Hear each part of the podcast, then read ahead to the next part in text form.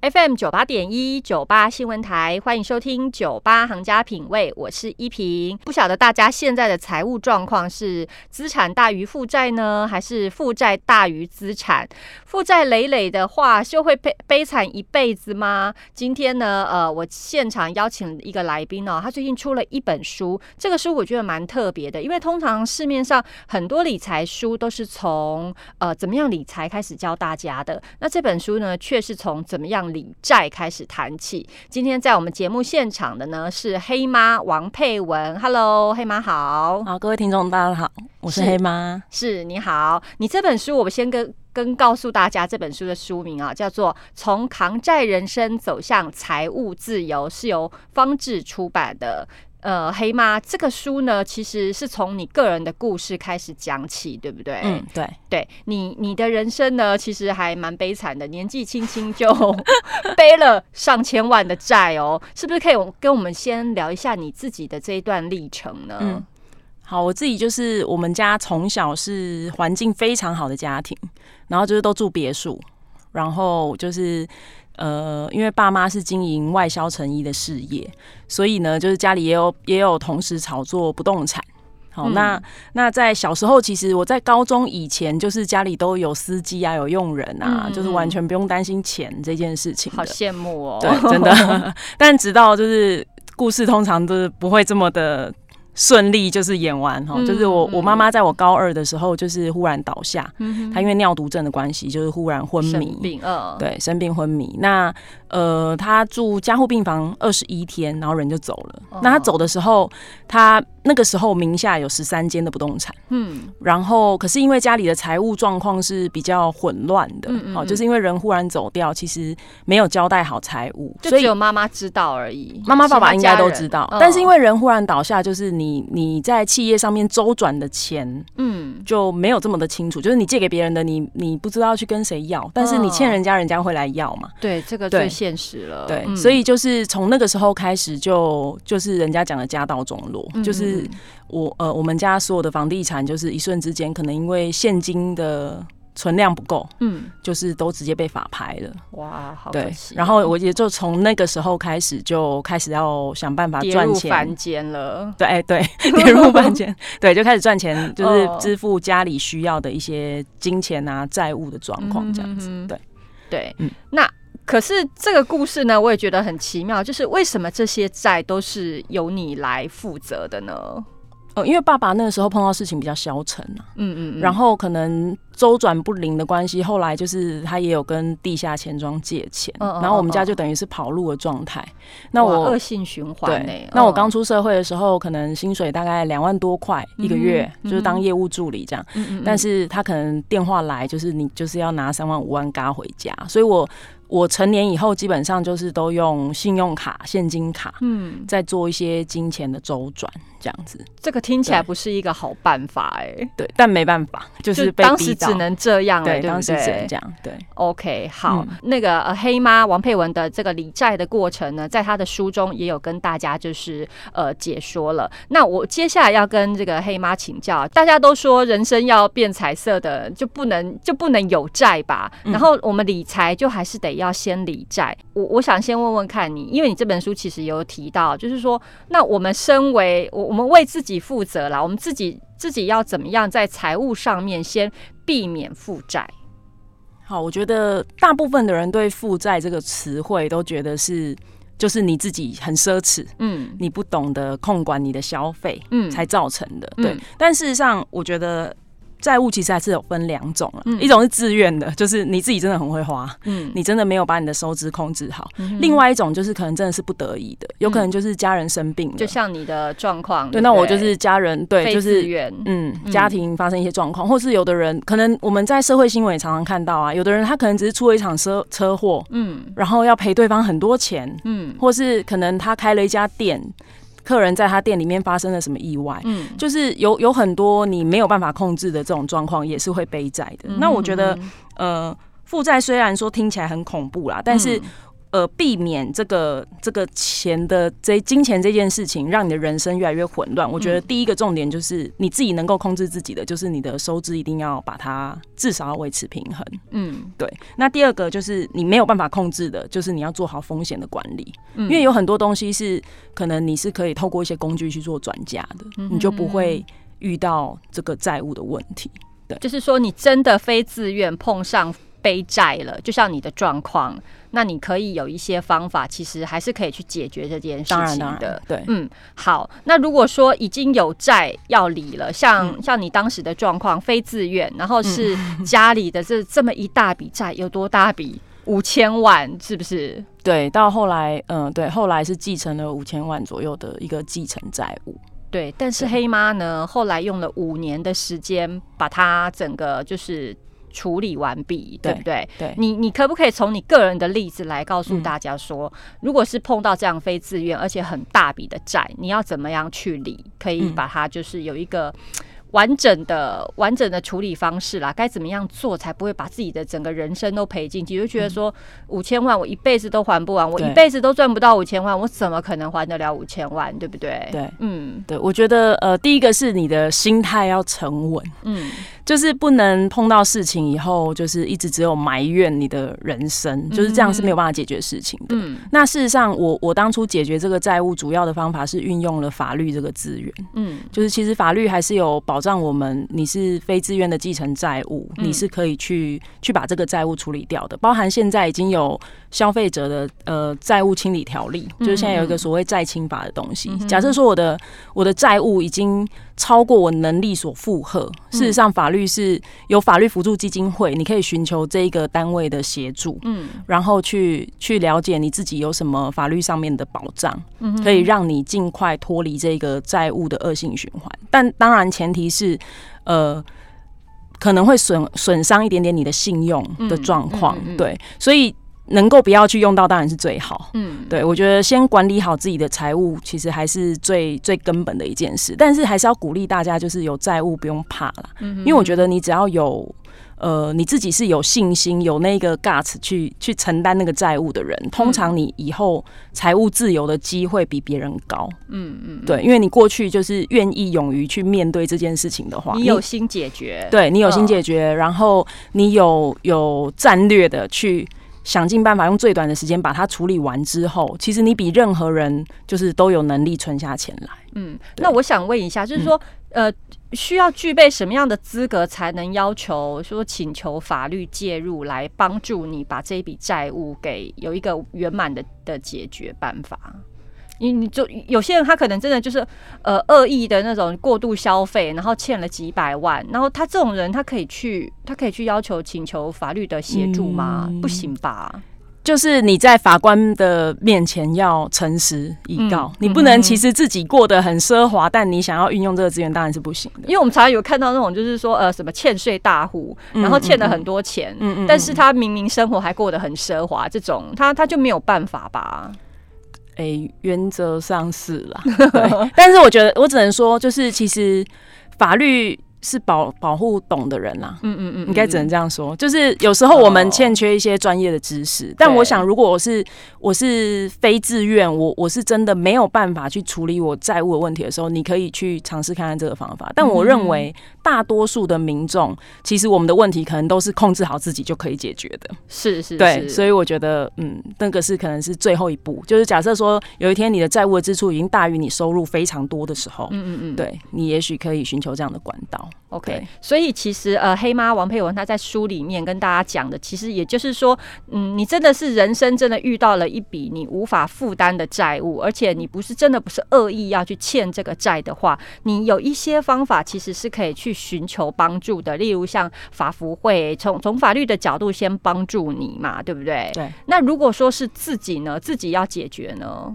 自己要解决就是你你要。把你还债这件事情，我觉得要跟时间，就是让它有所连接，因为我觉得大部分的人，因为现在借钱太简单了，现在一通电话来或者一个简讯来，你可能就可以借出三五十万。哎，。对，一天到晚都有对。人打电话请你借钱，对，很正常。对。但是因为大家都忽略，就是你可能因为现在手头比较紧，你想要轻松喘一口气，你嗯。你就这样借下去，可是其实它可能影响你五年到七年。嗯对，那通常我们人的惯性就是这样。我如果签一个七年的合约，我可能就七年慢慢还。嗯但事实上，其实它浪费你很多人生的时间，你应该要更有计划的。所以我这本书里面就是呃，重点是要提醒大家，其实你的财务跟时间。就是都很重要，嗯。你应该要在不管你要理财或是理债，你应该要把时间这一个成本考量进去，嗯然后更有策略的去把你人生比较精华的时间，去把你未来需要准备的钱准备起来，嗯不然的话，你的钱全部都一直在偿还过去的债务，你根本没有办法考虑你的未来。我觉得最好的是对，很恐怖的。我有想到最好的案例，是不是现在就是有很多那种，就是呃，可能双十一刚过嘛，大家可哦能真的清了很多购物车，然后用了很多那种分期付款的方式 对在在在在清，就是在清你的购物车啦。嗯那这个分期付款的方式，其实就有一点像是佩文刚刚讲到的，你是用时间在，就是说我们都在预嗯知未来的钱，其实这个是蛮恐怖的。但你如果没有静下来面对的话，因为身边的人都这样，你就会没有感觉。嗯那到最后感觉是比看谁有靠山。没有啊，都没有靠山啊。对，所以我觉得如果没有靠山的话，嗯就要自己替自己着想一点。对对，对，所以这个是就是我这一本书主要的重点，这样子。嗯。所以我们在花钱的同时，你也要把时间的成本给考虑进去，对不对？对好，那我们刚刚其实比较在谈，就是说比较不好的债啦。那你嗯这本书里面其实也有谈到一些呃所谓健康的债，可不可以帮大家介绍一下什么叫健康的债？那用这个健康的债可以发挥什么样子的理财效果？嗯因为我我觉得就是债务，我刚刚有提到，就是大家对它的。呃，感觉是比较负面的，嗯但事实上，其实你如果懂得运用这个在跟银行培养关系的话，其实嗯信用是一个你很大的资产。哎、其实像像我笨笨的，我真的不晓得怎么用 信用去当做我的资产。我只想说，嗯、那我信用卡准时还，那不要去欠，不要去随便没没事就乱贷款就好了。样对对对，这样就是嗯很好的啊。就是其实我觉得，呃，那我留着这个信用，我我可以干嘛？就是未来有一天万一就是需要动用的时候，嗯我才有嗯资格跟银行借钱。我觉得简单来讲就是这样。哦对，那你重点就是要维持好自己有一个稳定的工作收入，嗯因为其实银行它很在意你跟就是跟他借钱的人，他未来有没有足够的还款的能力。嗯所以像现在大家很多很多人可能想要时间自由，嗯都做一些比较兼差打工的工作。对，事实上，我觉得有一点点风险，嗯因为你在未来跟银行谈判的时候，你没有一个很稳定的收入的来源。嗯嗯所以我觉得，不管你要斜杠啊，要兼差，其实你要一个固定稳定的收入是重要的。然后，嗯。并且就是像刚刚讲的，我们平常日常消费的时候，你跟银行的一些基本的还款，嗯。你一定要维持好这个信用，因为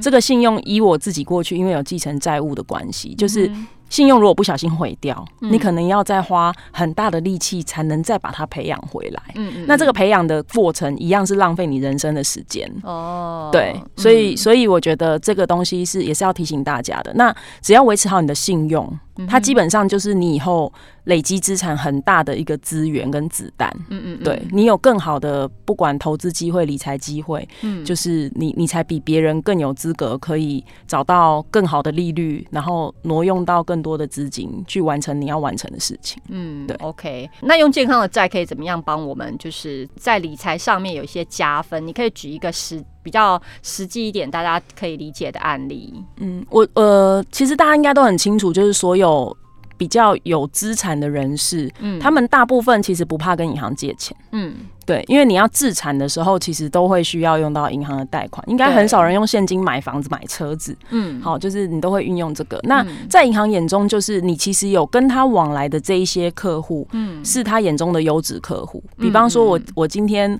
呃借了一个房贷，然后我乖乖的还了两年三年，嗯事实上我就有机会跟别的银行又谈到更好的条件。嗯嗯，对，那那这一些条件都是你可以运用的资源。你是说可以再谈到另外一个利率更好的条件，一定的转贷过去哦？对对对，一定的，因为因为银行就觉得说你有乖乖还钱，然后你是优质的客户，他就会希望尽量把钱给你，因为不会被倒嘛。嗯嗯嗯，对。所以你下次可不可以写一本，就是教大家怎么用信用去帮 帮大家扩扩张资产的？我这一方面好弱，你这样讲，我其实有有感觉，但是我实际不知道怎么操作，你可以教我们操作好不好？没有，我觉得能用自己的钱是最好啦，能够不要开口，就是没有才要。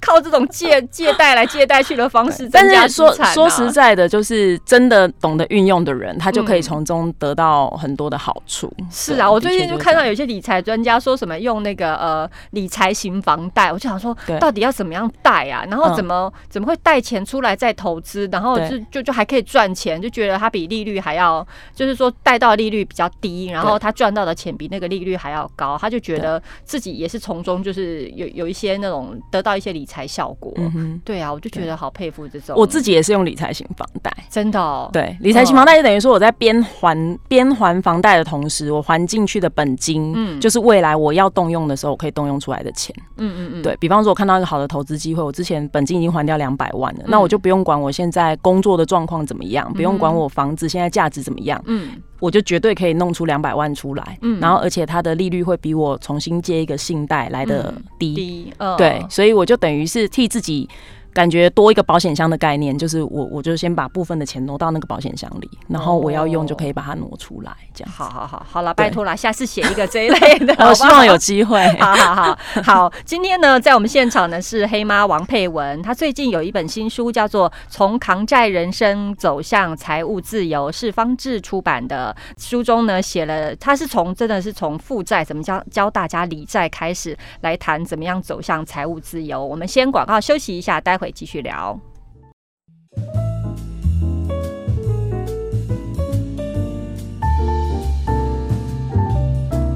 FM 九八点一九八新闻台，欢迎收听九八行家品味，我是依萍。理财呢，其实就像是跑马拉松，比的是体力还有心理素质。不论你喜不喜欢呢，你不开始跑，其实就会永远在原地踏步。请大家勇敢的迈出这一步吧。这以上的话呢，不是我说的，是我们今天现场的来宾王佩文黑妈在书里面写到的。Hello，我们去把它介绍出来。黑妈好，好，各位听众朋友，大家好，是。黑猫，我觉得你这本书里面最让我喜欢的是，我觉得你很会做比喻，哎，就像你刚刚讲的这个马拉松的比喻，还有就是说我我你其中有提到一个理财，就是叫无痛减糖理财，我觉得这个也也好贴切，好接好贴近生活的感觉哦。嗯嗯，对，因为我就是那个菜市场挂的，对啊，就是很浅显易懂。我先跟大家讲一下这个无无痛的那个减糖理财，他用那个我们平时就是呃喝那个饮料的。的的案例啊，来跟大家讲说，大家平时是不是喝全糖？然后你的消费平时就是用赚多少用多少，对不对？那如果说你可以就是说下次改喝半糖，就是说慢慢的减少你的花费，不要说一次到位啦，一次到位真的是太痛苦了，一次就朝无糖的方向，其实不太可能，而且也也就是非常考验人性。那如果说你一次先从呃八分糖、七分糖、半糖、微糖这种开始做起的话，你的消费习惯其实会慢慢的被改变，对不对？对，嗯，就是我觉得你只要降低你的消费的频率、次数，然后金额，就是慢慢的去调整你的消费的习惯，对，慢慢你的收支就会比较平衡，比较不会不小心累积债务这样子。对，可能例如说我这个月我买了一万块的衣服，然后呢 下个月我 对真的太多了，然后就罪恶感满满，然后我就控制想说控制自己下个月可能就买六千好。了，不要买到那么多，就慢慢减少一点。我就觉得，哎，那钱可能就可以慢慢留下来，真的，对不对？一个月省两千，你一年就省一个出国的费用了。对啊，对，是很可观的。是，所以大家请立刻做，马上做，不要犹豫了，对不对？对，时间是不等人的。好，那我们刚刚呢，呃，上一段呢，跟黑妈王佩文聊到，就是说债有什么，有有好债跟坏债，然后呢，嗯，你怎么样去？清偿你的债，怎么样去呃寻求一些协助，把你的债有一个圆满的解决方法？那我想问一下，就是说，如果说我们在理债的过程当中，可以一边投资嘛，边理债边投资，这个这个方式是可行的吗？不然我赚的钱都拿去还债了，我怎么会有办法累积未来的资本呢？嗯，我我觉得大家都会想要就是一笔钱发挥最大的效用，就是我赚的钱，我就是希望说我最好可以。边还债，然后边做一些累积，不要让自己还完债以后什么都没有。大部分人都是这样想，对对对。但我我比较建议，我在书里面有提到，就是其实我觉得跟你的收入跟债务支出的比例有很大的关系。假设说今天就是呃一般人他可能有一份收入，然后有房贷车贷，他可能收入跟债务的支出是差不多打平的。嗯，是这样子的情况下，我比较不建议。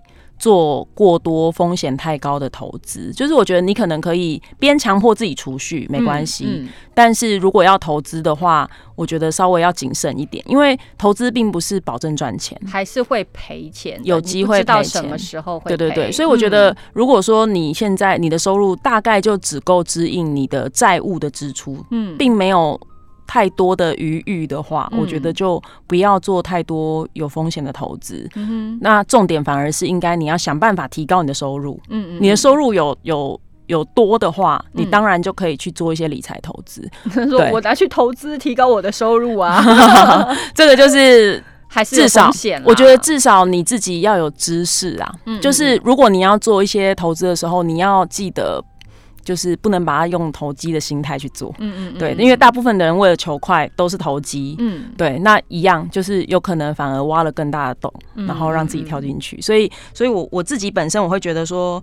呃，除非你的债务的利率很低，就像刚刚有提到的，你你是有本事从比方说房贷借到钱，嗯，然后你可能借到一个不到两趴的利率，然后你有办法投资一个可能三趴五趴的地方，你有利差可以赚，那当然你就可以去运用。但是大多数的人不见得有这样子的对投资这么有，就掌握度没有那么高的话。我通常觉得负债的人可能没有，因为他都负债了，他对金钱的观念应该比其他人还要薄弱一点，对不对？对，所以我觉得就是安全的做法，应该是比较有计划性的，赶快把债务清偿，嗯，然后赶快增加收入，嗯你你之后就有更多时间可以去投资，你还是有机会可以再重新再来，嗯，对，这这是你你觉得最保守的方式，对不对？我觉得，嗯。嗯，但是我蛮赞成边还债的时候边强迫自己存钱的，嗯嗯，对。因为，因为就是你把钱就是当成花掉，然后最后多一笔钱出来的感觉是很好的。对，我你我记得你书中有举过一个例子哦，就是说可能你有一万块钱可以就就是可以去还债，然后呢，有有的人他可能选择就是我五千块还五千块，我拿去投资，想说我这个投资可以钱变大一点，再再快速的再把钱还掉。你你觉得这个方式呃好吗？你我记得你好像是说最好还是就是说先。先还掉，然后早一点把它还完之后，剩下的那些时间还是剩一万块，但到时候就拿一万块再去投资，对对对对对，对不对？嗯，我觉得其实每个人的个性是不一样的啦，嗯嗯，就是就是我觉得适合的方法不见得适用于每一个人，嗯，但是通常就是你到了你你如果有债务的话，你可能已经就是反正你已经成年了嘛，嗯，那你不管你是三十岁、四十岁、五十岁，其实你对自己应该有足够的了解才对，嗯，你应该自己会很清楚什么样的方式是你觉得舒服，然后。成功的几率比较高的，嗯对。如果你过去的经验带给你的都是不好的结果，那你就应该不要再去重蹈覆辙，再换一个方法。我觉得你就应该换一个方法，这样子。好，那你其实呃，像黑妈呢，现在已经是一个理财规划顾问了，对不对？你是已经拥有一个规划的那个专业知识了。那我们的听众呢，其实。不不不瞒您说，我们听众大部分是熟龄为主这样子。那在你接触过的一些案例或你碰过的一些人当中，你是不是呃有一些熟龄族群他们的一些理财上面，你你觉得看到有没有看到一些什么盲点，可以给我们一些建议？嗯嗯。就是我觉得，呃，像我的年纪也已经算长辈了，对很多年轻人来说，像不像？看起来不太像。就是我觉得，我我们就是可能出社会工作一段时间呐，然后不管你现在的财务状况怎么样，嗯，我觉得重点是一定要替自己着想，嗯，因为有非常非常多我很多客户的案例都是自己累积的资产，但可能被别人败光。对，就是被谁 被谁都是被谁就是有的是另一半啊，有的是小孩啊，哦哈、就是我觉得，其实我觉得到了一定的年纪，真的要记得对自己好一点。嗯然后就是你要透过面对自己的财务状况，因为每个人状况不一样，嗯你一定要留好两笔钱，一个是你健康的时候要花的钱，嗯一个是你不健康的时候要花的钱。嗯嗯，我觉得准备好这两笔钱，然后把钱留在身边，你自己就可以很有尊严的过好你的晚年生活。哦要分要分开有健康的时候花的跟不健康的时候花的，对，因为不健康的钱，就是其实比方说，像我自己本业是保险，就是你嗯其实透过保险，你可以用比较少的钱就去换到一个比较大的保障，你可以不用投入那么多的成本在那边准备。嗯那这一些多出来的这个预算，就可以拿来健康的时候好好花。就是我觉得哦对有一些财务规划的逻辑，嗯就是你就可以让你的晚年生活过得比较，我觉得。比较安心一点点，比较安全感，但重点就是不要太早把钱给别人花啦。嗯。因为我碰到很多很多的案例都是这样，太早把钱分出去，嗯。对，最后自己可能就是没有得到应该要有的照顾。哦对是哦，会有人很早就把钱分出去，有，啊，哦，有有有，为有很多人。为什么要这样？是钱太多，有有一些高资产的族群，他可能哦就例如他可能会想说在生赠与前这样子对，就分年做一些赠他该不会只是想要节税吧？呃呃对，有的可能是对啊，他对搞不好只是想那因为有的要节税，就是让他的孩子们、配偶们，就是说，嗯，对，提早享受了这样子。对，嗯。那也也有的是可能就是像我刚刚讲的，他可能误做了判断，嗯。做了不好的投资，嗯。可能把一辈子的积蓄就是都这样没了，也也很多这样子的案例，我们看新闻都会看到。嗯那在现实生活中，就是真的也有这样子的的例子，所以嗯我觉得就是把钱好好的留在身边，嗯。做好以后的规划是很重要的。那我的书里面也有提到这些啦，就是有提到关于未来你的财务规划，包含你的身后事应该怎么交代。哎对，其写的巨细靡遗的，呃因为我自己本身我觉得这些很重要，你已经想到这一步了，因为我妈妈就是没有交代，所以我才后面那么惨。对，所以我觉得辛苦你了。对，所以我觉得这些嗯都是、都是晚年生活，你可以在自己有意识的时候就可以先想好的，嗯嗯嗯对嗯嗯，他才能照你的剧本这样演。对，好，今天呢，我们节目现场的是黑妈王佩文，她写了这本新书，叫做《从扛债人生走向财务自由》。如果呢，大家看了她的书还不过瘾的话，其实你也有 FB 对不对？大家可以怎么样在 FB 找到你？哦，我的粉砖的名称叫黑妈家庭经济研究所。嗯，大家可以去找寻一下黑妈家庭经济研究所，跟佩文在线上互动互动，好不好？今天非常谢谢你，谢谢，谢谢，拜拜。